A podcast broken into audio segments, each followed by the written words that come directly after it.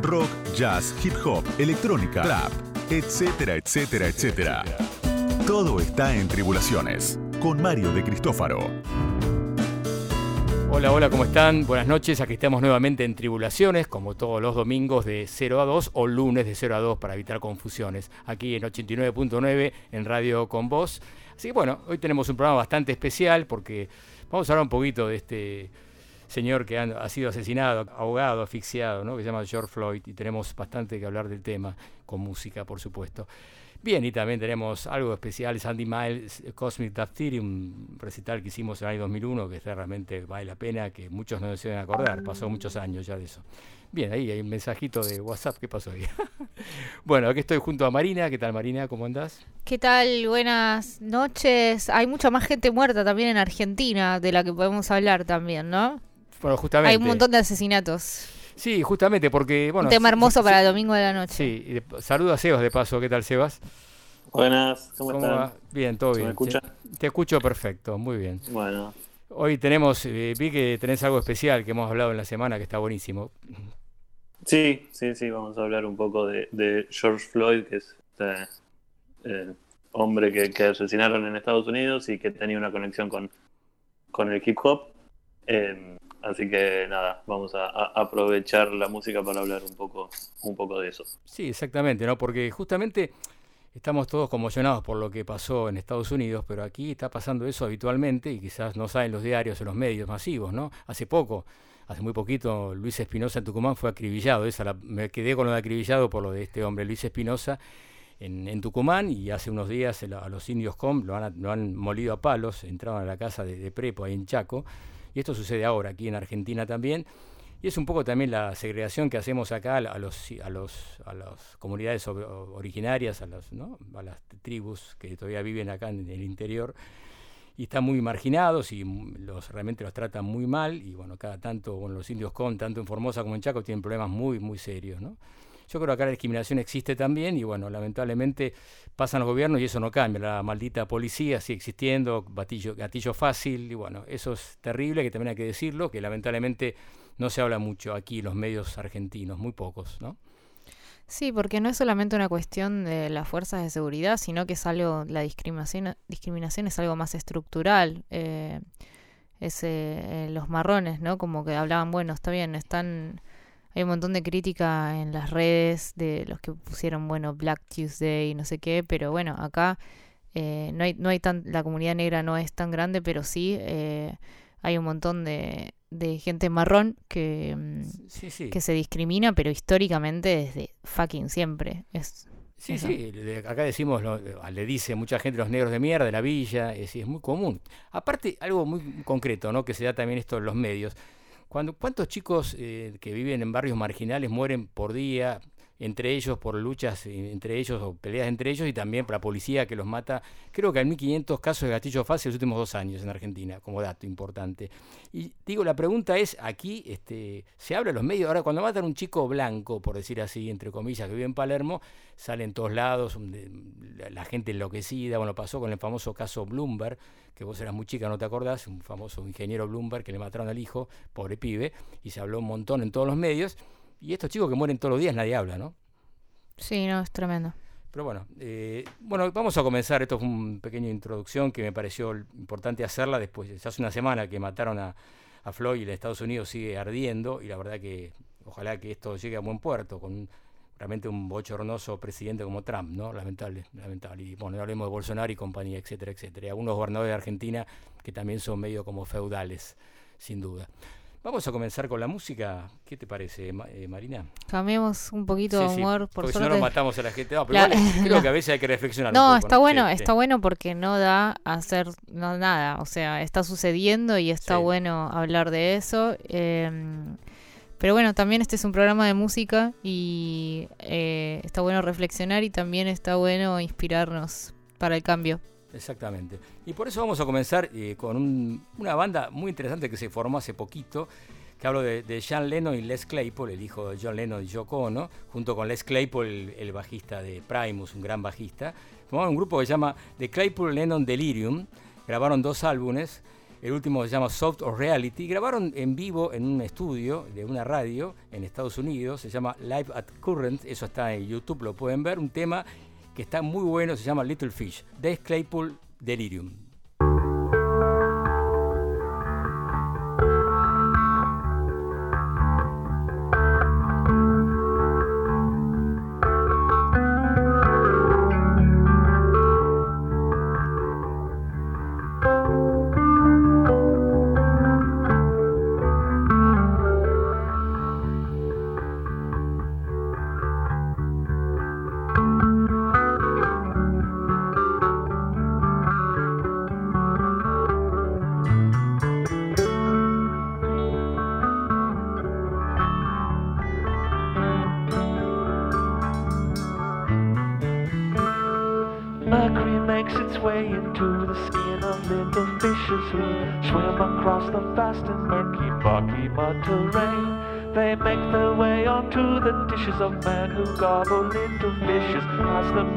settles in their soft and supple brain.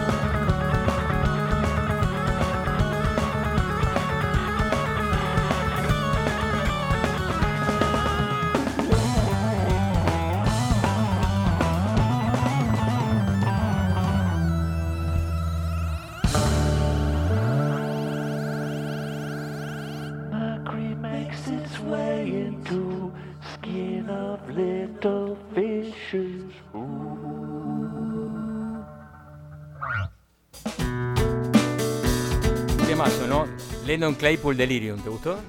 Eh, es la primera vez que lo escucho, está bien, ¿Viste? suena, suena piola. A mí hay un tema que me gusta mucho de John Lennon, que ahora creo Ah, que sí. lo voy a poner en otro programa. Sí. Más que una letra media sonsa, me dijiste, pero está bueno el tema. Voy a, voy a revisarlo de vuelta, porque Capaz era como el tema me parecía re lindo, y viste, cuando eso es la- lo loco, como el doble filo de escuchar una canción en inglés o en un idioma que no entendés, te da la melodía y todo, si no entendés mucho el idioma, te da una idea y después lees la letra y, te- a veces te querés matar. Sí, a mí me pasó con algunas bandas que no voy a nombrar, pero sí, la verdad que sí. Qué buen tema, qué temazo. Y después lee la letra, esto es una pavada. Sí, No bueno, pero bueno. Está bien, hay que respetarlo. Cada uno escribe lo que quiere también. Pero bueno, John Lennon tiene aparte otra banda, este dúo con el Des Claypool, que íbamos a traer de Argentina el año pasado y al final, al último momento, se cayó también. Se nos cae un montón de cosas que estamos por traer últimamente, no sé qué pasa. La vida es así. Es así, la vida, un golpe, son golpes tras golpes. Y tiene una banda que está muy buena, se llama The Ghost of the Sabertooth Tiger, junto con una su novia que se llama Charlotte Kent Mull, y está muy buena ese grupo, escucharlo también, te va a Bueno, gustar. ok. Hola chicos, ¿cómo andan? Y con lo que es la consigna de la semana, el mejor, la mejor tapa es Physical Graffiti de Led Zeppelin. Me encantaría si me pasan Dire Maker de Led Zeppelin, de hecho. Eh, así que nada, estoy encantado con la radio y les mando un abrazo enorme a todos. Francisco de Saavedra. Bien, Francisco, muchas gracias. Es un disco espectacular. La tapa está buena, es cierto. Physical Graffiti de Led Zeppelin. Mirá, vos, vamos a tener que pasar un clásico también. Podemos ¿eh? contar que la consigna de la semana pasada era, eh, bueno, ¿cuál es tu tapa favorita de discos? Y las personas que existen en este mundo mandaron mensajes y dijeron cuáles eran sus tapas favoritas. ¿Querés que cuente algunos mensajes, Mario? Dale, me parece excelente. Dale, voy a contar. Entonces, eh, Mariana Dimant, que entre paréntesis dice psicoanalista, no sé por qué, dice, nos dice que excelente el programa y elige alguna tapa diseñada por el genio de Roger Dean Uh, y elige Tales from Topographic Ocean de Yes. Un, un discazo y un- ese tipo Roger Dean, un dibujante, ¿no? diseñador de tapas increíble. Sí, Impresionante. muy particular de cierta época, ¿no? Sí, totalmente. Goethe 1974 dice Metal Box de Peel. 46 Indios dice Moving Pictures de Rush. Sí. Art Rock, Art Rock Handmade dice Ritual de lo habitual de Jane's Addiction. Y leo hasta un, no leo todos, Sí, ¿no? Dice. Isabela Enjonte dice Wish You Were Here de Pink Floyd. Mira vos, muy bien. ¿Y se comunicaron a dónde, Marina, esta gente? Que estos pueden escribir por Instagram o por Twitter o por Facebook a Tribulaciones Radio y, y aparece. Lo, po- lo- lo ponen en la lupita y aparece. Es magia. No le gusta que diga arroba, pero en Twitter es arroba tribulaciones a secas, es cierto. Es ¿no? que todo lo Ya mismo. sé, es cierto, es cierto. Pero, El teléfono sí no me lo acuerdo ni en pedo. ¿Viste? Qué cosa, ¿eh? Bueno, es 11 36 84 7375 para que dejen mensajes de audio, sobre todo, de no más de 20 segundos. Nacional, independiente, actual, nuestra. Las Mercuriosidades de Marina Fajes.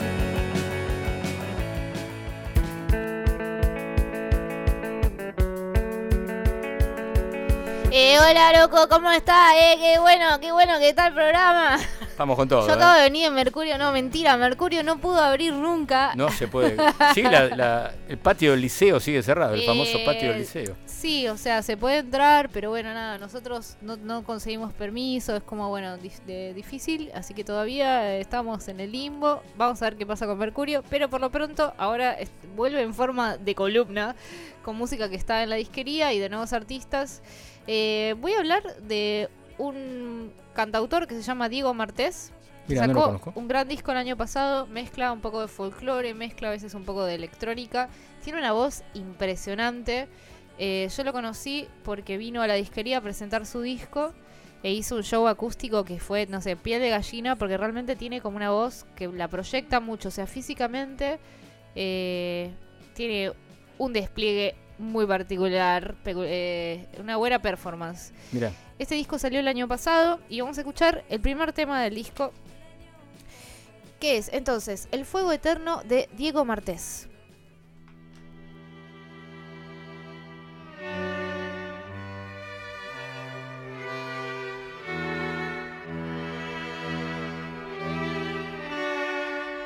Quise verte entre las sombras de una casa. No respondo más por mi despierto intento. Piso bien fuerte mi pecho entre sueños. Me confunden con tan solo una palabra.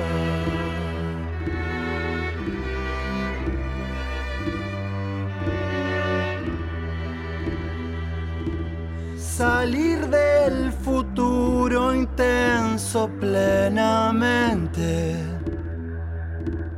Tengo un precipicio intacto entre los dientes. Caminamos en películas de horror. Mientras vivimos la historia, además de lo que estaba bien, quisiera momento, el fuego eterno.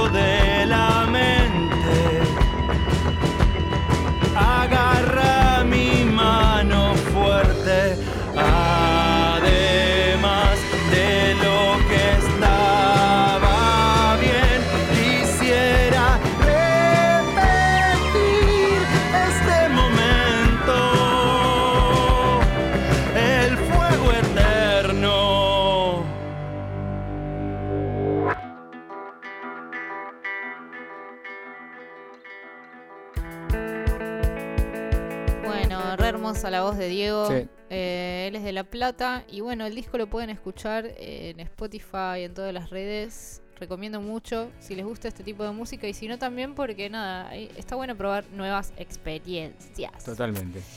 El otro tema que traje para esta columna es de una cantautora que es bastante joven. Ella se llama Lupe. Eh, hasta donde creo que es, es acá de Capital, pero realmente no lo sé porque no encontré la data en ningún lugar y me olvidé de escribirle. Pero la conocí, esto es rarísimo, porque fui con, caí como a una fiesta en una casa el año pasado con un amigo, re tarde. Era la casa de esta chica, me enteré después. Y hizo como un concierto privado barra fiesta para todos los que estaban ahí. Y me quedé Ah, como pasmada porque realmente tiene una voz muy linda. Ella hace todas las programaciones, se produce a ella misma.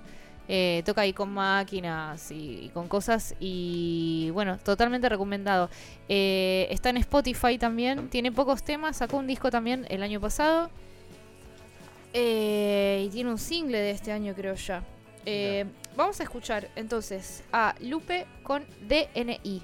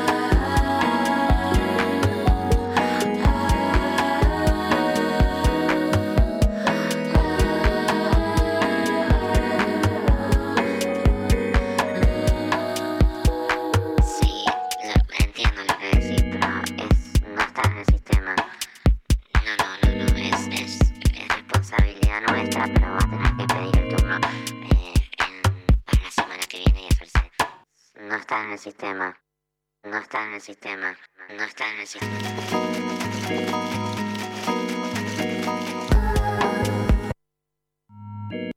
En el sistema.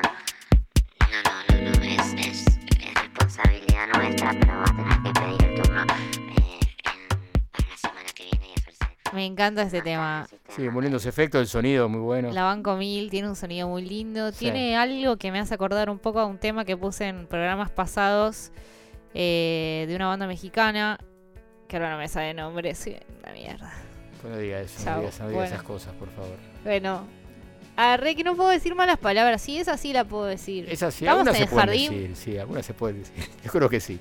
No sé cómo es el tema, habría que averiguar bien un vocabulario de palabras que se pueden decir y otras que no, las palabrotas. Ya sé cuál no puedo vieja. decir. Ya me cagaste Sí. a pedo, ya sé cuál no puedo decir, pero, Pero esa viste pensaba la que la famosa. Mi vieja me decía, no digas palabrotas. No es porque decían palabrotas, no se llama, no se usa más eso. Pero bueno, en fin. Ah, la Kitty Gang era la banda mexicana. Ah, mira, yo no me acordaba, la verdad que Con tu droga más fina. Yo quiero ser tu droga más fina. Bueno, listo, perdón. Muy bien, ¿eh? Grabaciones inéditas, cosas que pasaron, recuerdos de viajes, conciertos del corazón. Tribulaciones Live, por Mario de Cristófaro.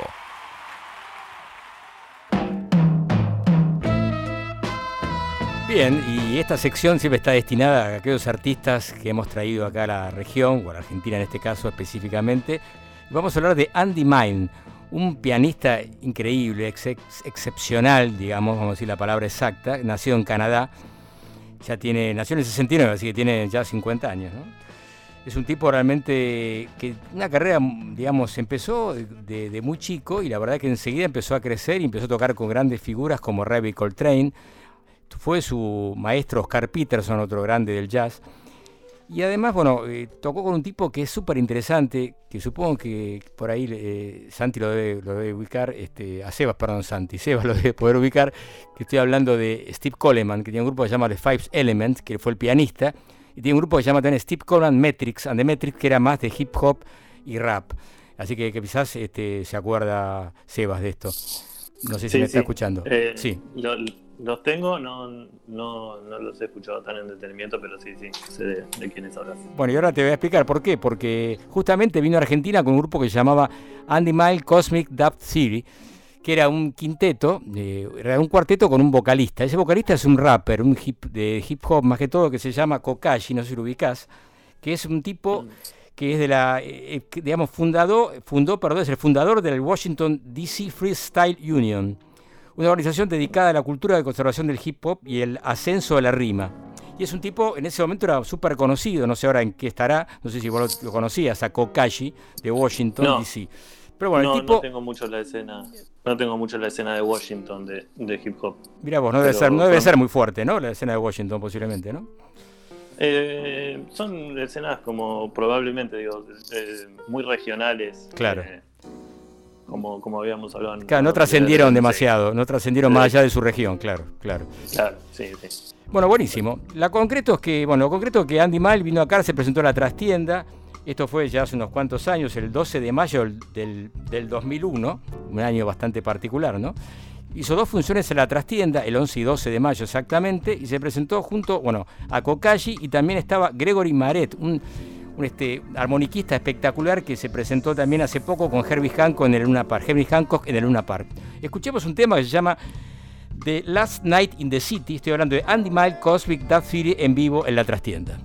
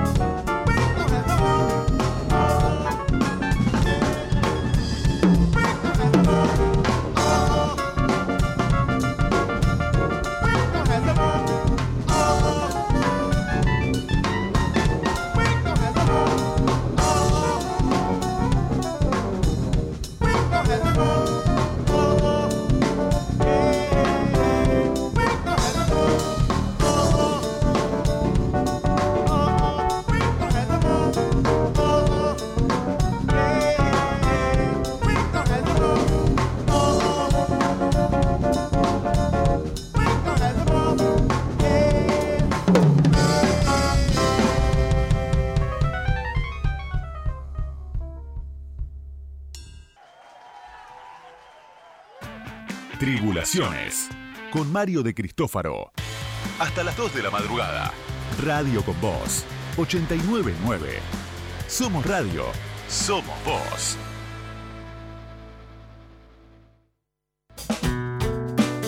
Seguimos acá en Tribulaciones hasta las 2 de la mañana. Y bueno, vamos a, ahora sí, a firmar la consigna de esta semana. Así que por favor, Marina, te hago cargo de esto.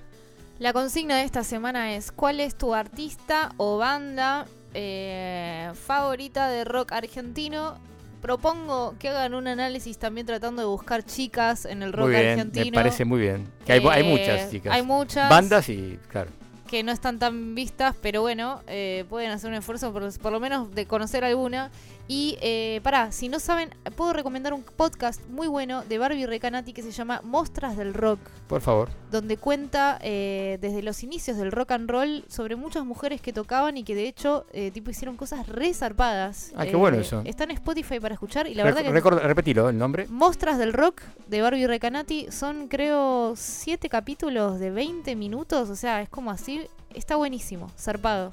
Increíble, bueno. Yo recuerdo a Gabriela, la famosa cantante que debutó en Barrock, fue después la, la mujer de Miro Molinari y ella después hizo una carrera muy importante en Los Ángeles, en Estados Unidos.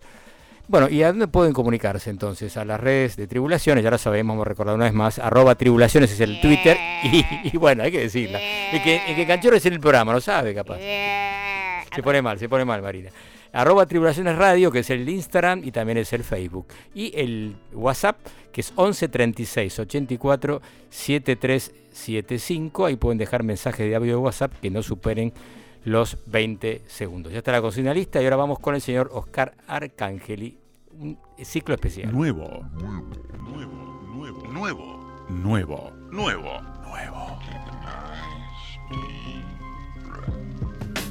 Nuevos artistas, nuevas canciones. Nueva sangre, mismas venas.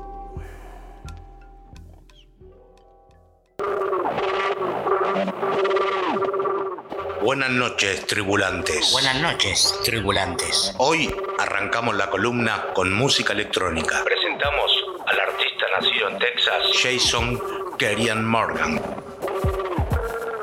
más conocido como Lotic. Lotic.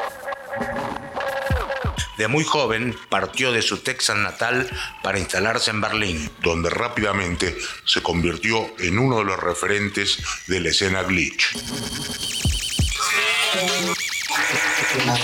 siendo DJ residente de los clubes más underground de la ciudad, Más un beatmaker y un productor que un DJ. publicó un par de discos para algunos sellos virtuales de música electrónica, Eran más un set que un disco propiamente dicho. y por lo cual la gran artista Björk lo eligió para remixar algunos tracks de su álbum Volnicura. Escuchamos un poco de ese trabajo.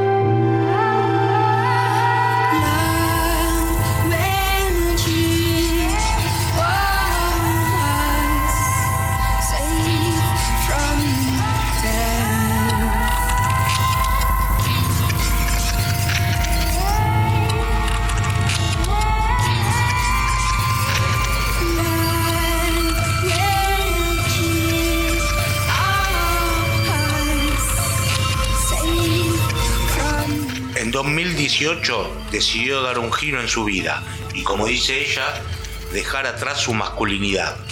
Y pide que no la llamen más por su nombre de nacimiento para que se refieran simplemente como Lotic. Lotic. Ese mismo año grabó para el sello Triangle su primer disco físico, llamado Power. Un álbum cargado de ruidos raros, Típico del glitch, bajos pronunciados del UK Bass, y diversos géneros que mezcla con total impunidad. Si bien es un disco de electrónica pura, ya introduce su propio estilo. Se anima a grabar voces, cantar sobre las diversas identidades sexuales, sobre la opresión y discriminación a las queer. El disco Power se adentra, por tanto, en cuestiones de raza, pero sobre todo de género. transversales identidades, cuidados, miedo, rechazo, autoestima y empoderamiento. Recientemente acaba de editar un simple adelanto de lo que será su nuevo trabajo. Ya fichada para el sello Hornswood de Londres, ya se empieza a vislumbrar algo más cercano a una canción. Lotic muestra el futuro de la electrónica ya presente y cómo articular discursos políticos desde el género. Desde el underground de Berlín a la mesa de tribulaciones. Lotic, Barn a Print.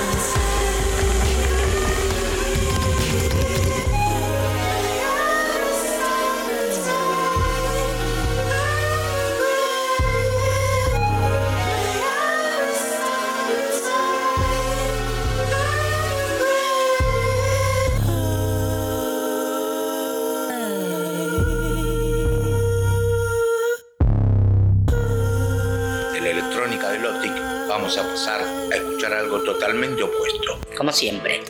Lo nuevo de Magnetic Fields, los campos magnéticos. Proyecto en el que se esconde el cantautor Stephen Merritt. Magnetic Fields, Aquel que nos sorprendió con su excelente álbum 69 canciones de amor. en este caso, nos trae su último trabajo, llamado Quickies.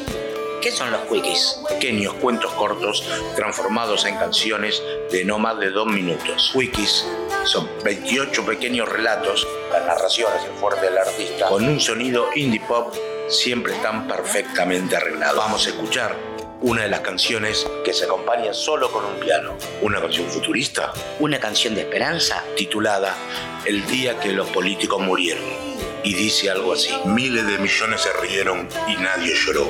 El día que murieron los políticos. Las celebraciones se extendieron por todo el mundo.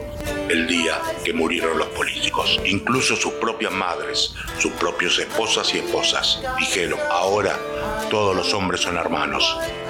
Sigamos con nuestras vidas. El día que los políticos murieron. Miles de millones se rieron y nadie lloró. El día que los políticos murieron. Ojalá así sea.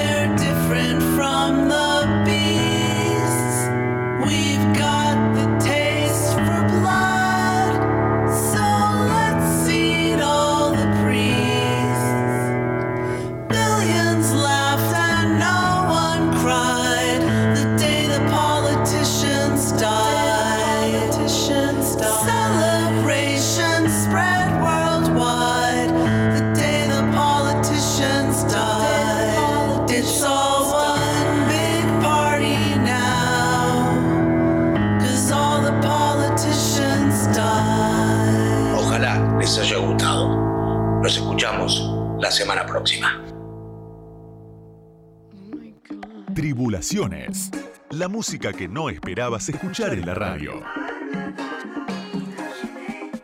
Con Mario de Cristófaro. Muy interesante, la- lo de- como siempre, Oscar, es muy original, muy este, ¿no? Lo que hace, Aguante, ¿no? re lindo. Muy bueno, y, y, a- llevando, trayendo artistas que no son muy conocidos, ¿no? Como esta chica Lotic, muy bueno, me encantó, la verdad, ¿eh? Bien, ya tenemos, creo, preparado al señor Sebas y vamos a presentarlo con la columna que corresponde. Hip hop, trap, urbano. De ayer, de hoy y de mañana. Comas y apóstrofes. Por Sebastián Chávez. Hola, hola. ¿Cómo estás? ¿Cómo están? Bien, bien. Hola, señorcito periodista. ¿Qué hace, Pajes? ¿Todo bien? Bien.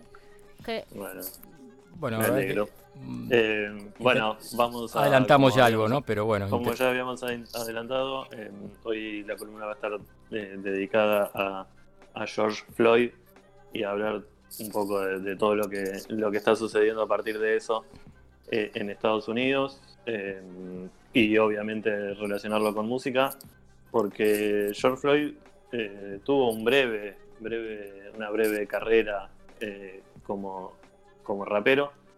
Eh, recordemos, George Floyd fue asesinado por la policía a los 46 años eh, en Minneapolis eh, hace ya unos, Una semana días, ahí, sí, sí. una semana.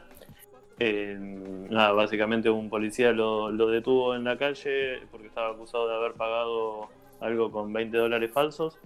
Eh, lo, lo redujo en la vía pública, se le arrodilló en el cuello durante nueve minutos, casi nueve minutos. Eh, no hizo ningún caso al pedido de, de Floyd de que lo suelte porque no podía respirar. I can y bueno, sí, sí. eh, y básicamente terminó con su vida. Eh, George Floyd como les dije, tuvo, tuvo ahí un, un- un breve paso como, como, como rapero. Él, él formó parte de una, lo que se llaman las Crew, un colectivo de, de raperos de Houston, eh, en Texas. Eh, un- una crew que se llamaba eh, Screw and Click eh, y era liderada por un DJ, DJ Screw, que, que falleció en el año 2000. Eh, y básicamente el, colectivo estaba liderado por, este DJ y iban sumándose raperos que participaban eh, esporádicamente. Eh, y bueno, George Floyd se, se sumó a fines de los 90 eh, y si, ho- si ahora googlean ¿no? Eh, eh, su nombre asociado al, hip hop, su nombre artístico era Big Floyd. Si, si- lo, si lo googlean, hay, varios, ap- aparecen como las grabaciones que, que ha hecho él, que no son muchas. Y entonces lo que vamos a escuchar ahora es de una canción que se llama Sitting on Top of the World.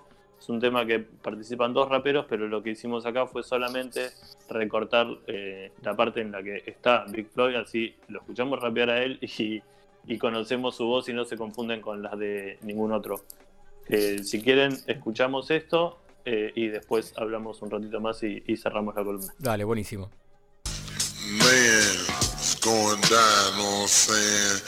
Boys on the stone, Screw Zuda putting it down. I'm saying? Big Floyd representing on mine. So red beard going down like this. You Know what I'm saying? Say he watch me lay low, never coming high. I'm a real G, staying high till I die. D-I-E, it's F-O-L-O-R-D. Watch me raise up in my drop top C. Bouncing down the boulevard, watch me just roll. Young nigga like to just let the dollars fold. Let 'em all fold. Yeah, I'm talking green. Talking about in the hood, sipping codeine, that's the bar. You can call it serve. I'm a young nigga like to smoke a lot of herb. Watch me go fly on the plane. How Mary Jane, me and the screw Zuda left of shame off of fame on my name, cause I'm real. Trying to go real. Jumping out of jail on the bill, staying down. True Southsider. Watch me crawl low on my motherfucking spiders. Welcome to the ghetto. It's third ward, Texas. Boys chopping blades on their motherfucking Lexus.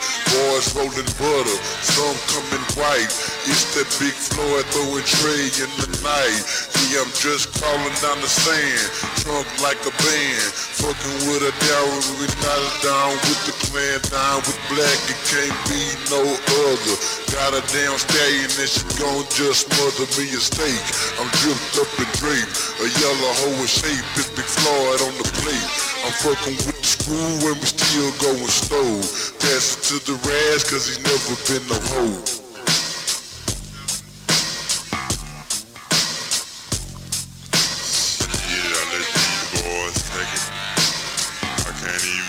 That. You wanna do this?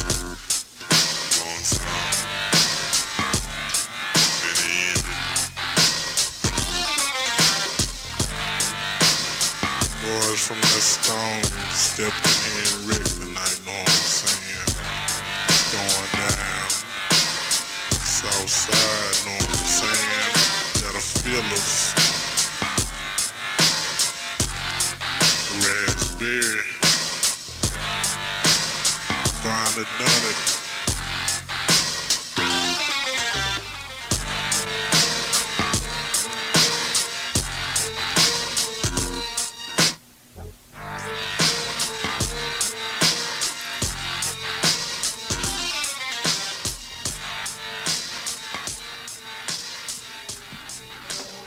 Bueno,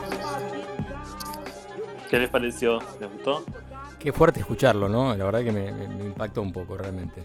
Sí, me gustó. Eh, sí, sí, eh, musicalmente hablando, lo que podemos ver es como es un flow super old school, tipo vieja escuela, eh, la voz súper engolada ahí impuesta y, y muy, muy sobre ese beat ahí, viste, medio tiempo, Sí. eh, medio boom bap, con alguna guitarra medio distorsionada de fondo,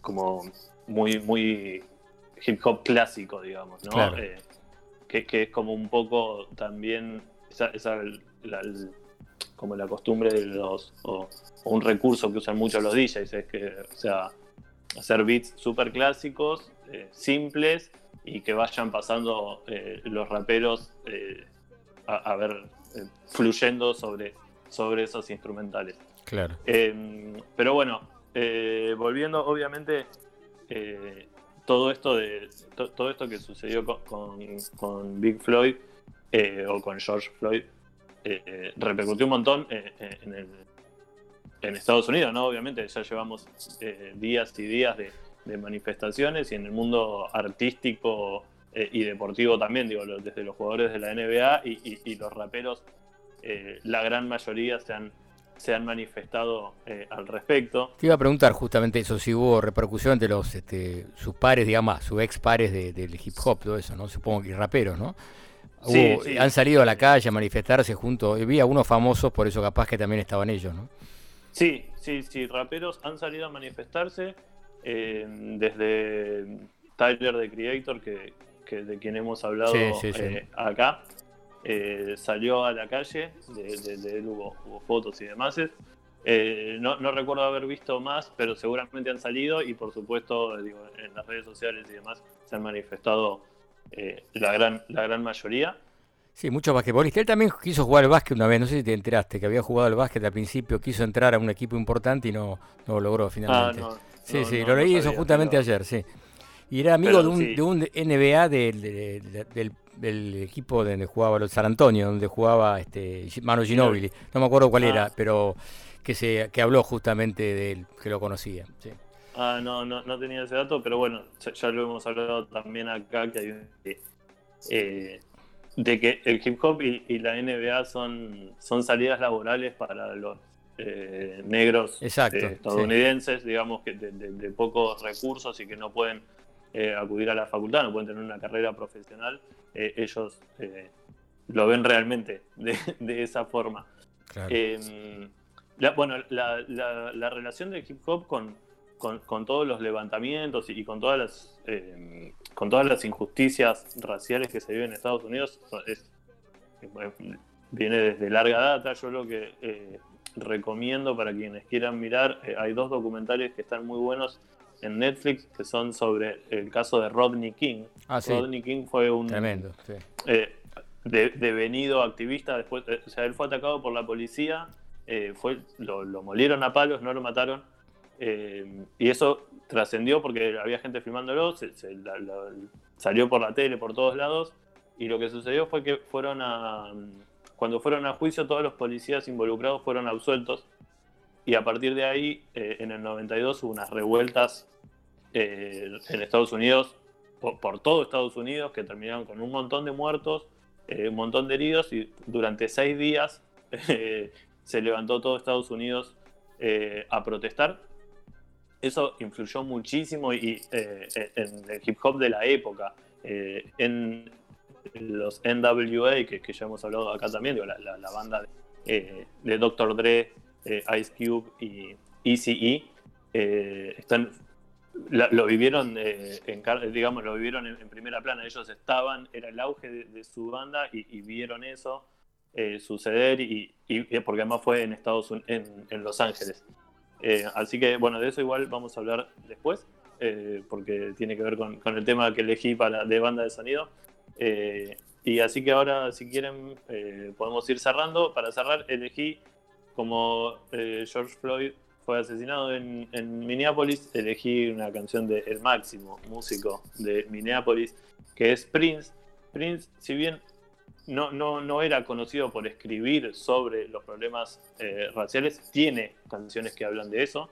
eh, tiene, tiene varias, tiene algunas, un puñado, eh, pero además cuando él, eh, él es- se están por publicar las memorias, hace ya como dos años, igual que se están por publicar las memorias, eh, y él eh, había hablado con su con quien iba a escribirlas y le había dicho que él quería que sus memorias funcionaran como eh, como un manual, digamos, para los negros que quieren eh, triunfar en la industria, porque él dice que él vivió un montón de injusticias por ser por ser negro eh, y vio en otros lugares entonces eh, a otros negros sufrir injusticias, entonces él escribía eh, pensando en eso, en cómo un negro podía triunfar en la música en una industria en la que los jefes y los dueños de, de la torta son blancos. Ahora lo que vamos a escuchar es un tema que se llama Slave, esclavo del disco Emancipation, que no tiene tanto que ver con los derechos humanos, sí con su carrera en la música, porque Emancipation es el primer disco que larga él cuando puede romper eh, contrato con su, con su discográfica. O sea, se emancipó y esta es una canción en la que dice que él era un esclavo de esa discográfica. Así que vamos a escuchar a Prince si les parece. Dale.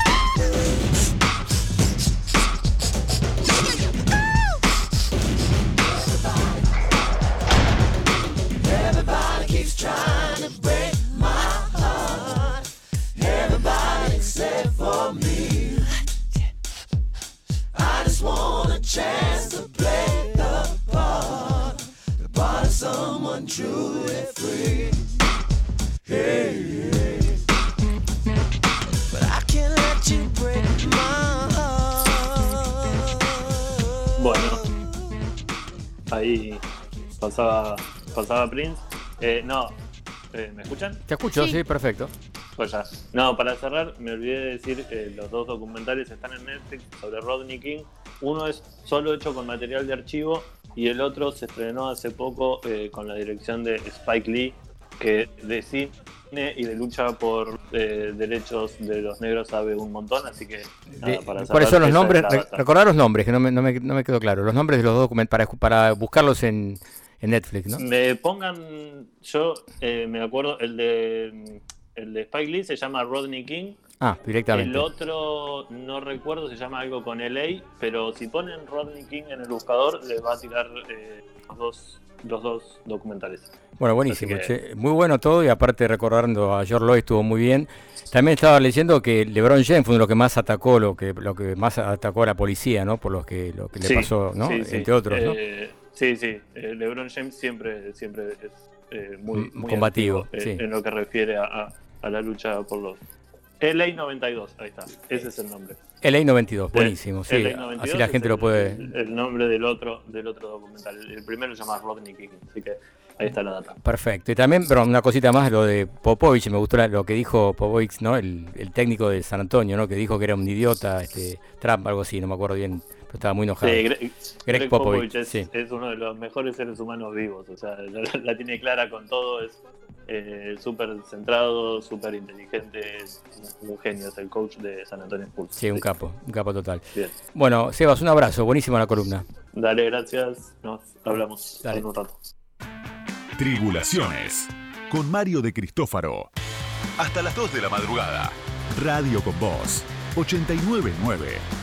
Somos radio. Somos voz.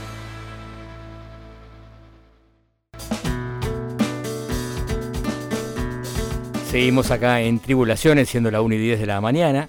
Ya, qué tarde que es, ¿no? Pero bueno, mucha gente despierta todavía, más ahora en cuarentena.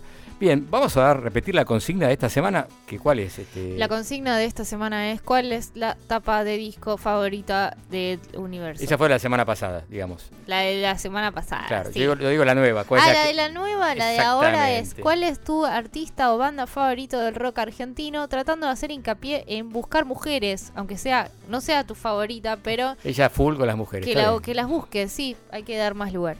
Exacto, me parece bien. Bueno, y pueden eh, responder a través de los del Facebook, que es eh, Tribulaciones Radio, o el Instagram, arroba Tribulaciones Radio, y también a través del WhatsApp, que es 11 36 84 7375. Pueden dejar mensajes de audio que no duren más de 20 segundos. Y vamos, y vamos a dar los. Ah, tenemos un mensaje, vamos a escucharlo. Hola a todos, mi nombre es Mayra de San Martín. Eh, respecto a la consigna de la semana, elijo el álbum de Derek and the Dominos, Laila and Other Love Stories, y de paso pedir la canción Laila. Un saludo a todos, muy buen programa, hasta la próxima. Bien, bien, Mayra, gracias.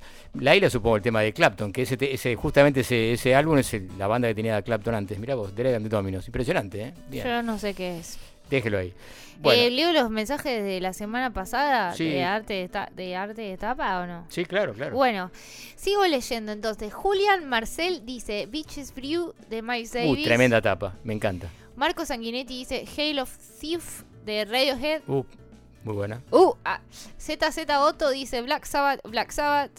Sí, el primer disco de Black Sabbath. Eh, Paulo de Manace dice Artaud de Spinetta. Uh, buen, bien, eh, todo lo- Max buenos gustos, Marona eh. dice A Ghost is Born de Wilco. Ah, Gossip Porn, sí, de Wilco. Vos dijiste, ¿cuál es tu tapa favorita? Harto, yo justo coincido con este. ¿Y ¿cómo se Seba este había muchacho? dicho? ¿Seba ya habías dicho? La tapa, no sé No. si. No, a ver, dale. Hola. Seba, tenías que pensar, dijiste, Eh, a ver.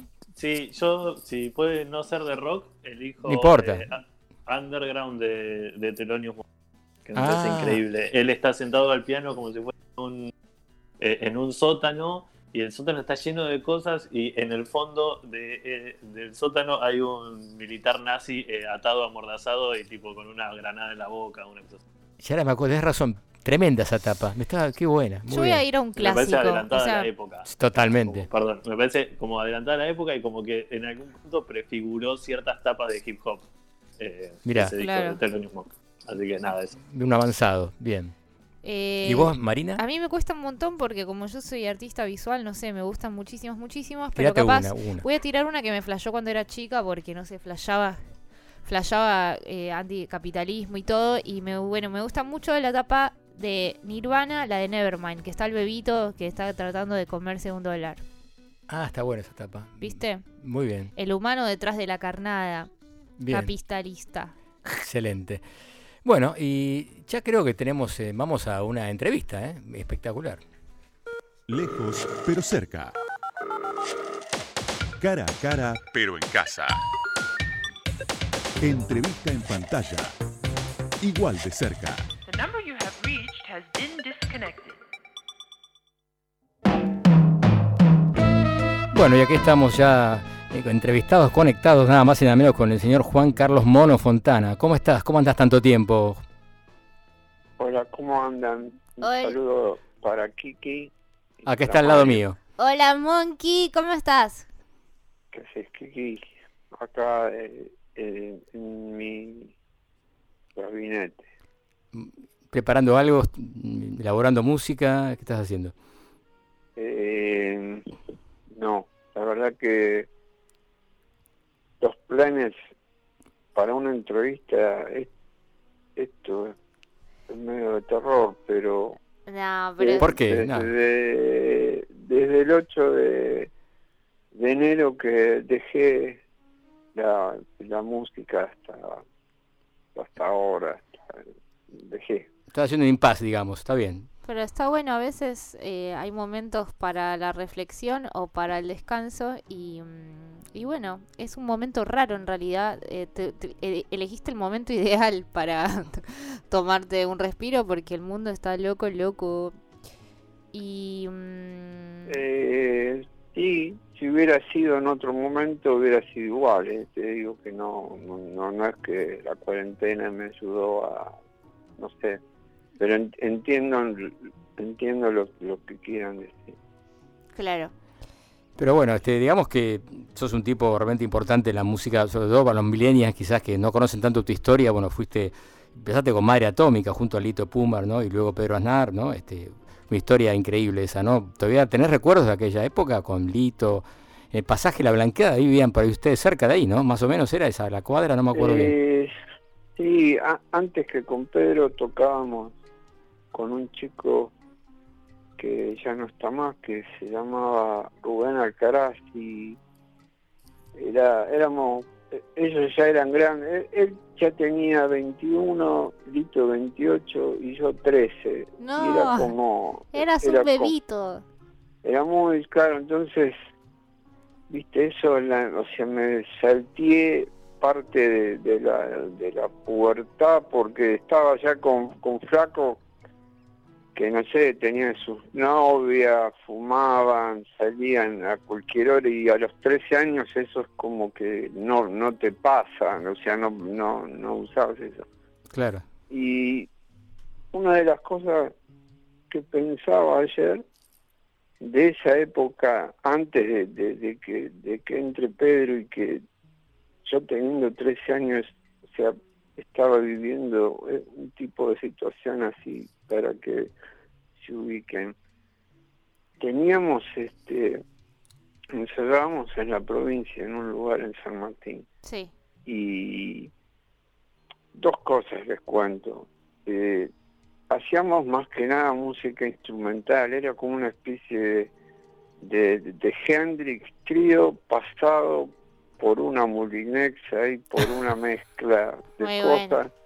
La cuestión de que los temas eran muy largos y teníamos un cantante que le, que le decíamos al gordo Eduardo que, que las partes cantadas eran muy cortitas y eran en momentos por ir el tema hacia el final, pone, ¿viste? No era como que entraba, era como que en un momento cantaba y tengo como el recuerdo así una foto del Gordo Eduardo de, de estar tocando un tema y donde él tenía que entrar cantando y estaba con una bolsa de papas fritas No. gigante comiendo Desastre. y cantó la estrofa con, con toda la boca Llena de- de papas fritas que.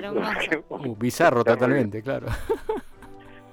eso y lo y lo vieron que, que Mía, el grupo Mía tenía Sí. toda esa historia Lito de Vitale, sí. autoproducción. Bueno, el manager nuestro de esa época, de Madre Atómica, nos, nos convocó para una reunión como de producción donde, este, yo ya te digo, tenía 13 años Claro. donde la, la pauta, digamos, de autoabastecerse, una era que teníamos que llevar diarios, o sea, siempre que íbamos a los ensayos teníamos como si fuéramos cartoneros, poner una cosa así, y la otra que era la más grosa, que era robar moto, No, ¿en serio?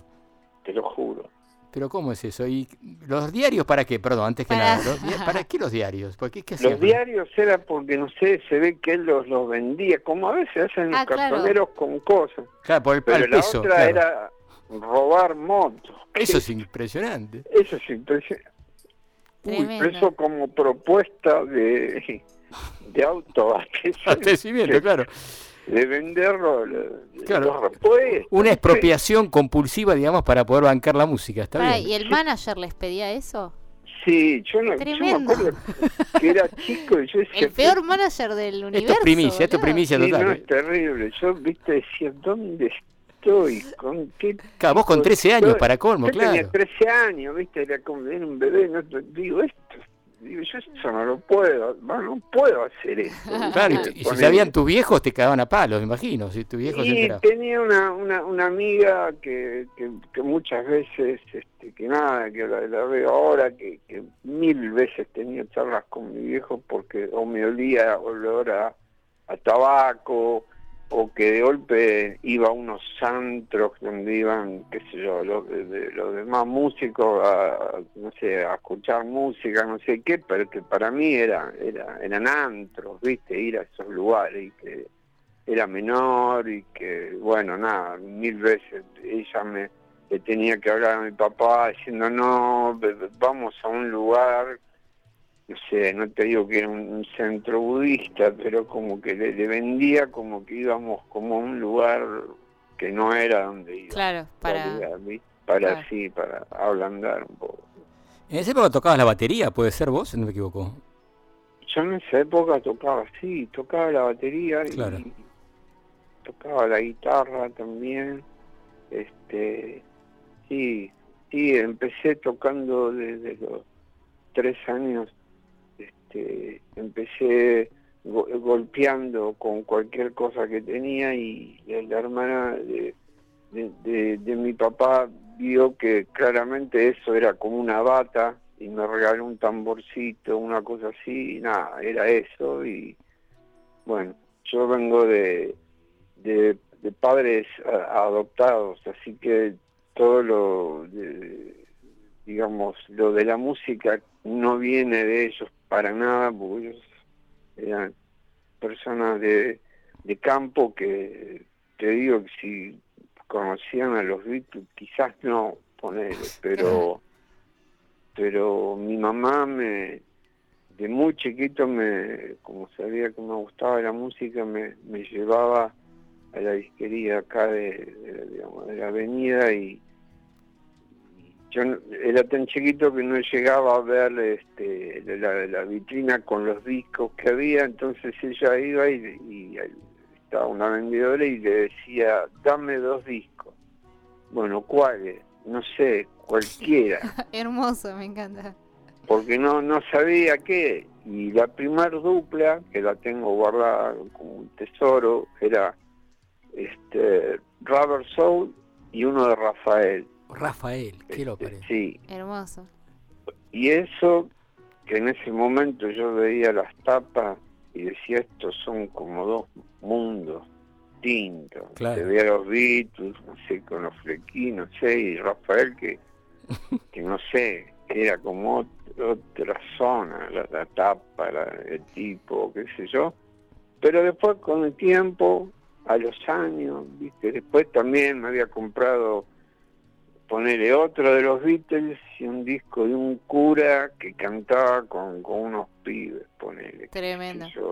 ¿entendés? Eran unas combinaciones que después gracias a eso, con el tiempo me di cuenta de que de que me sirvió como un rango de, Todo sirve. O sea, de, no sé, toqué con Mercedes Sosa, con Mi Bolivia, con Alfredo Casero, con Miguel Ángel Estrella, eso como que me dio un, un rango re amplio. Te amplió, claro, te amplió el panorama, claro.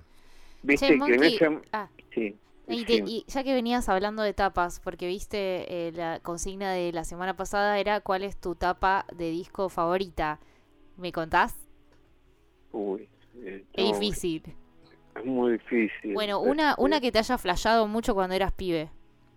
Y creo que la, de- no sé, creo que la, la original, que la pude comprar importada del White Album de los Beatles, Ah, con- claro. de, de Beatles escrito como en braille, como en Sí, relieve, relieve, totalmente. sí. con, eh, con el póster gigante y las cuatro caras de ellos que eran de un tamaño que ahora eso vos lo ves en un CD y es como, se parece un bazooka, es como una... Claro. Como, eh, como así, no se ve nada. Bueno, por suerte los vinilos volvieron, ¿viste? Ahora están apareciendo, por suerte, ¿no? Sí, pero en esa época ver un vinilo, viste, yo me acuerdo, no sé, el doble de almendra, que adentro tenía mil fotos, me quedaba, no sé, viste, después del almuerzo me quedaba mirando esas fotos, Claro. To- to- todo eso, el, eh, David B venía con un libro de fotos increíbles de regalo, pero un libro así de, de- de- de papel de foto que era, era increíble, viste, yo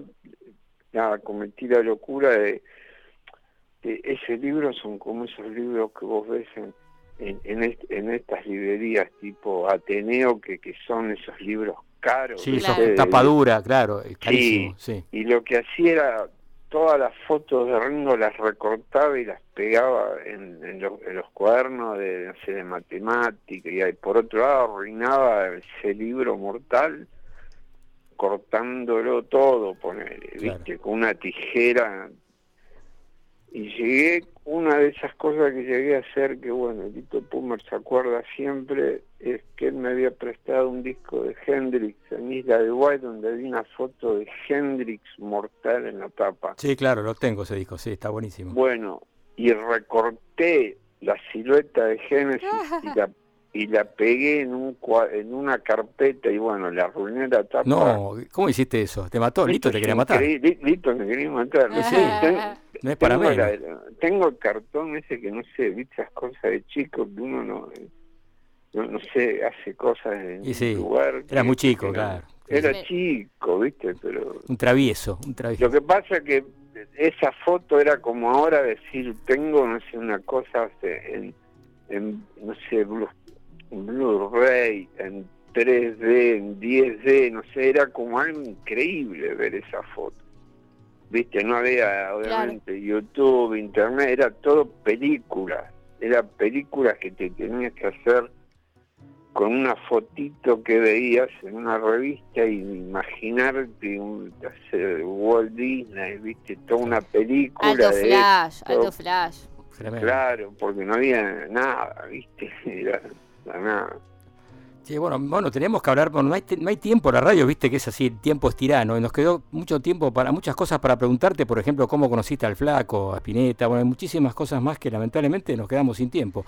Pero fue un gusto escucharte después de tanto tiempo, yo a vos no te veo hace un montón, y la verdad que pasé momentos muy, muy lindos con vos cuando tocaron en los ciclos nuestros, bueno, estuvo bárbaro eso. ¿no? Sí, yo tengo un recuerdo re hermoso de tribulaciones ahí en el estudio chiquitito, eh, ahí La tribu. tribu, y nada, de mil veces, de, de- de apostaste mil veces a, un montón de artistas que, que jamás nadie se le hubiera ocurrido, no sé, Mike Patton, eh, Medés, qué todo ese rubro que vos solo trajiste a esos tipos, y llegaste a tener programa de tele, no sé, siendo, no sé, eso me parece que tiene un valor mortal y aparte me encanta que Kiki esté ahí de Vamos, como loco. de, de C5N, de, no sé, así, Haciendo- movilera. Movilera, boludo. ¿qué- Sí, está ahí, es un gusto tenerla acá, Me Marina, la verdad gustaría que... estar en, en, en un exteriores. Arre. Sí, Bueno, me gusta. de, columnista, aparte ¿Por qué porque no? es un artista mortal,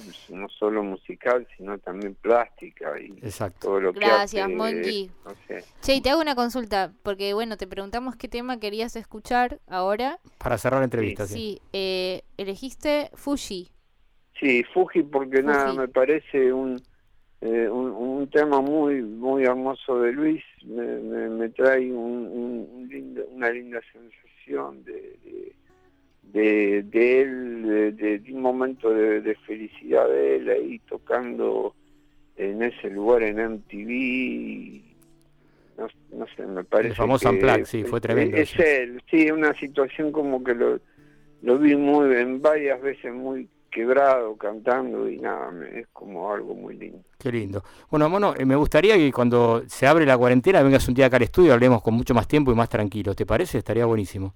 Me encantaría. Sí, sí, y que esté Kiki. No, no, Kiki va a estar acá. Sí. sí. No, no, si se queda, por Puedo supuesto. la preparar algo para comer, tipo una torta. Ahí está. Bueno, genial. Bueno. Bueno, le dejo un beso a los dos. Un abrazo grande, Te Mono. quiero Que mucho, sigas muy bien. Monkey. Yo también te quiero mucho. Chao, chao. Chao, chao, chao. Noches, noches del adiós, la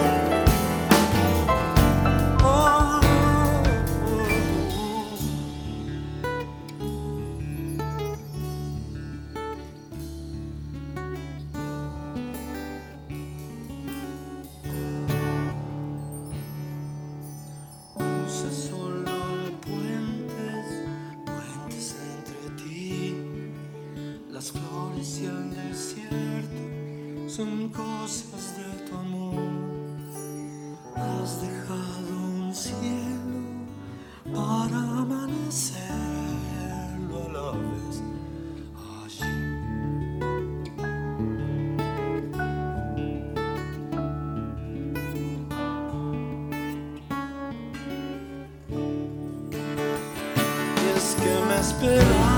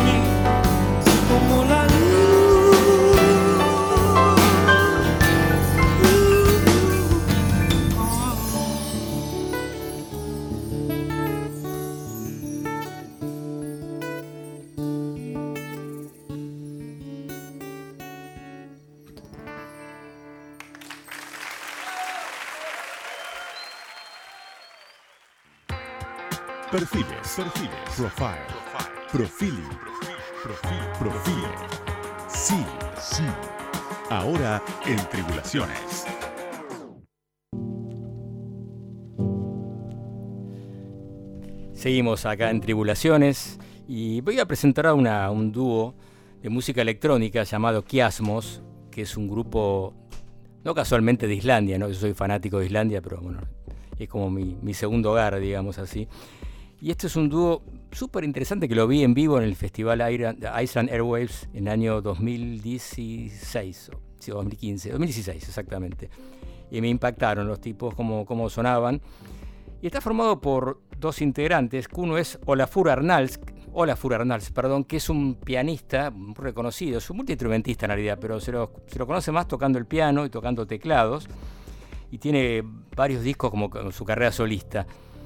Y también hacía cosas con, con sintetizadores y con algo más electrónico. Y también fue baterista de una banda de hardcore llamada Fighting Shit and Celestine, una banda irlandesa. hardcore, loco, aguante. Sabía que te iba- lo tiré a propósito por vos, exactamente. Después voy a poner una canción de hardcore. ¿eh? Ay, no me digas. Bueno, bueno y, se jun- y se juntó con, con Janus Rasmussen, que es eh, natural de las Islas Faroe o Islas Faroe, que es una- un, un archipiélago que está entre Noruega e Islandia, muy chiquito, que tiene apenas 50.000 habitantes. Muchos deben recordar a Islas Faroe porque aparece en las eliminatorias europeas, por la, Copa Europa, la Copa del Mundial, siempre pierde por 7-8 a 0. Bueno, con Islandia parecía lo mismo, después empezó a mejorar, Islandia le empató a Argentina 1 a 1 y casi le ganó a Inglaterra 2 a 1, un partido histórico. Bueno, no quiero hablar de fútbol ahora.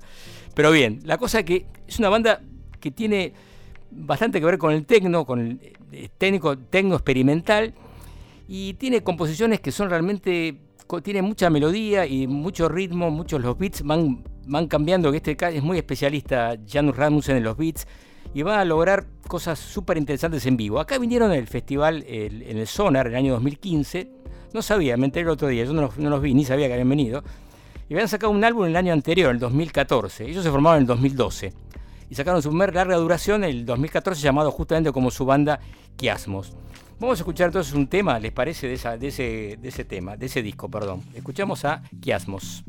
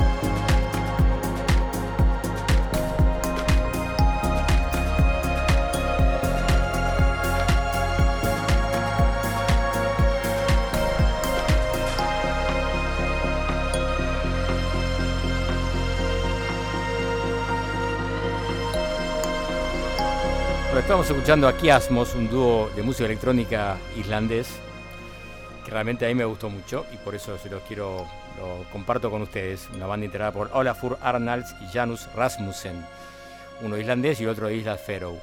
Este disco fue grabado en el 2014 en el estudio que tiene el, el líder de la banda, por la realidad Olafur Arnalds, Arnalds es el, el más importante, el más conocido. Y tiene un estudio propio en Reykjavik, en la capital de Islandia. Y bueno, y la mayoría del disco usaron ac- instrumentos acústicos y también este eh, simuladores de, de string quartet, digamos. Había inclusive había una orquesta de cuerdas, pero también tenía un string ensemble, un, viejo teclado que se usaba en una época. Y por supuesto, el, el otro, Sars Rasmussen, utilizaba todo tipo de teclados, sintetizadores, drum machine, que son ba- batería electrónica, todo eso, ¿no? Tape delays también. Así que bueno, un grupo interesante que luego grabaron EPs llamado Sweat, que tuvo muy buena crítica también en el 2015. Y también en el 2017 sacaron un nuevo EP llamado Blurred, o perdón, que fue también muy bien conceptuado y que de ese disco algunos este, productores de electrónica grabaron este, remixes. Por ejemplo, Bonobo por un lado y también Steaming. Así que bueno, vamos a escuchar algo de este último EP llamado, re- repito, eh, Blurred y escuchamos el tema que se llama justamente como el nombre del álbum.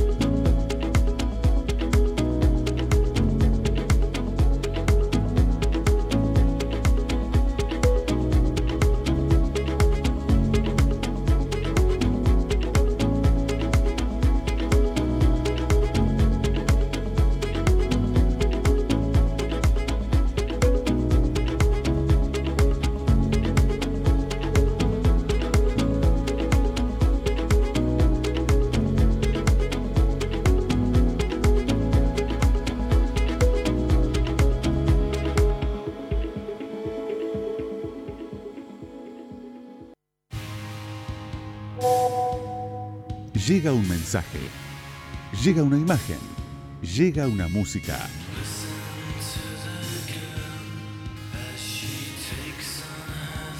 Mensajes de película.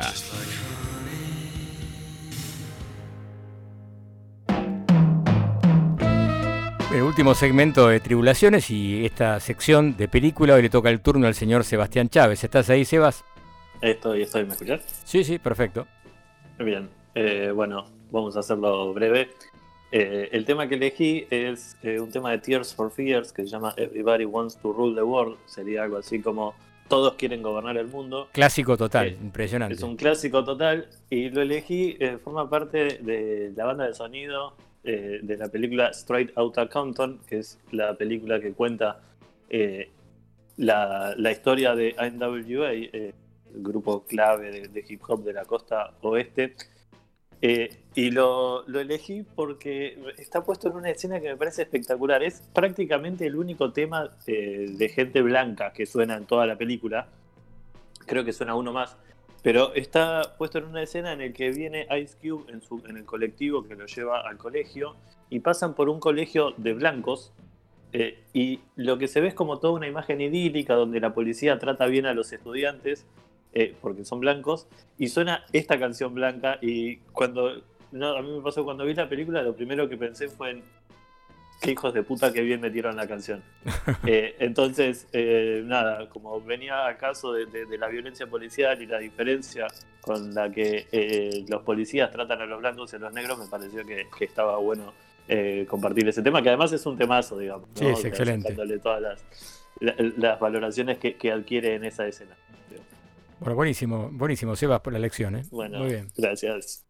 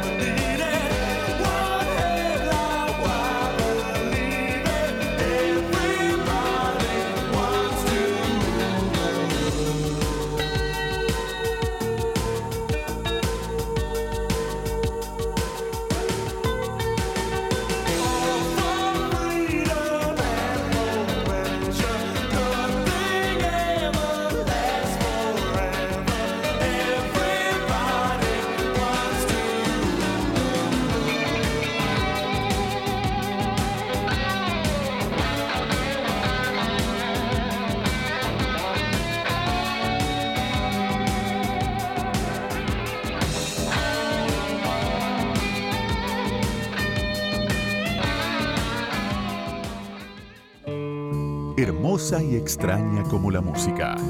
Ahora, Marina Fajes. Hola, queridos oyentes, ¿cómo están? Es domingo, ya estamos casi 10 lleg- minutos de las 2 de la mañana. Sí, eh, voy a poner algo para levantar. Si, no levantaron con este tema que recién eligió. Seba, eh, no van a. O sea, si con. eh, les voy a poner uno que les va a romper la cabeza. Voy a poner un, te- un temazo de una banda, de una de mis bandas favoritas de la historia de la música argentina que se llama Eterna Inocencia. Es una banda que arrancó tocando en 1995, hacen hardcore, punk. Eh, tienen siete discos, discos muy zarpados. Siempre estuvieron en los márgenes. eh, o sea, digamos, tienen mucha movida, pero mm, tocando siempre como en clubes y cosas. Y nada, el legado de Eterna es zarpado. Tienen letras muy zarpadas que hablan de denuncia, compromiso, skateboard, amor, rabia y muchas cosas más. Elegí un tema que es uno de mis temas favoritos. eh, que se llama Encuentro mi descanso aquí. Y pedí eh, ayuda para ver de qué trataba, porque también me quería sacar un poco la duda. Y dicen, es una canción bien roplatense, retoma alguna manifestación de Alfredo Citarrosa en su célebre guitarra negra y dialoga con ella la psicología del hombre de río. Las lluvias en las noches de verano, las olas agitadas del estuario golpeando la costa con virulencia. Un río por momentos muy parecido al mar, pero que sabe que nunca será el ponto. Bien. Entonces vamos a escuchar Eterna Inocencia con Encuentro mi descanso aquí.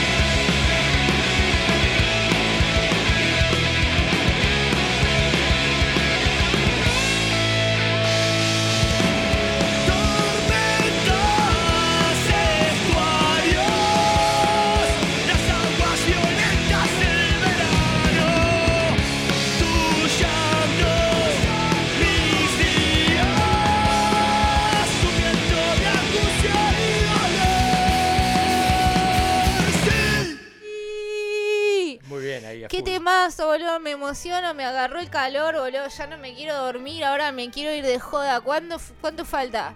Falta, falta. Falta Ah. Vamos que se termina el programa. Sí, bueno, ahora vamos a poner un temazo de una genia que no voy a contar mucho. Pueden googlear todo lo que Sí, quieran. conocidísima, Kate Bush. Ella es Kate Bush, eh, tipo, es una demente del orto zarpada que la amo un montón. Este tema se lo dedico a mi amiga Mene porque me la hizo conocer. Es una pionera, eh, Kate Bush, del, del pop experimental.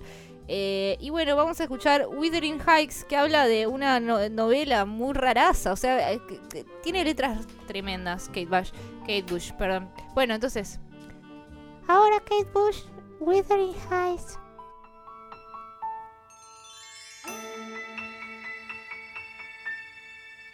Out on the winding,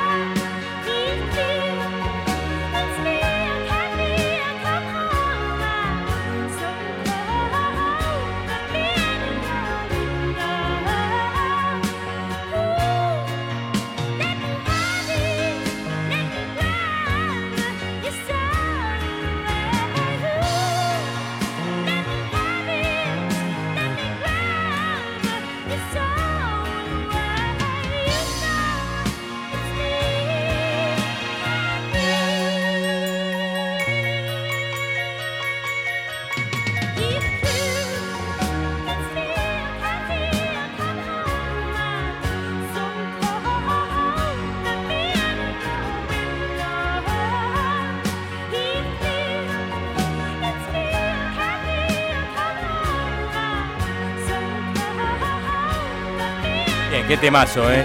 Kate Bush, impresionante, ¿eh? Buena elección, ¿eh? Gracias, gracias, loco. Nos tenemos que despedir, si no fue el programa, ¿eh? Qué pena esto, ¿eh? Pero un programa muy especial, dedicado un poco a George Floyd, ¿m? un homenaje a este, este ex rapero, hip hopero que fue asesinado vilmente por la policía. Bueno, estamos Y despidiendo. lo tuvimos al Monkey Fontana, que fue Sí. lo más. Impresionante la entrevista con el mono, contó cosas que no, no se sabían, ¿eh? No Muy sabían. Primicias totales. Primicias. Bueno, Marina, gracias, un beso. Gracias a todos. Sebas, ¿estás ahí? Chau, chau. Bueno, nos vemos, che, un abrazo grande. ¿eh? Abrazos para todos. Charlie en operación técnica, Mariano Volpini. Y nos vamos con D'Angelo, un artista de- increíble también, ¿eh? que es Neo Soul, digamos, tipo muy interesante. Un tema que se llama Sentiton. Nos vemos la semana que viene. Chau, chau, suerte.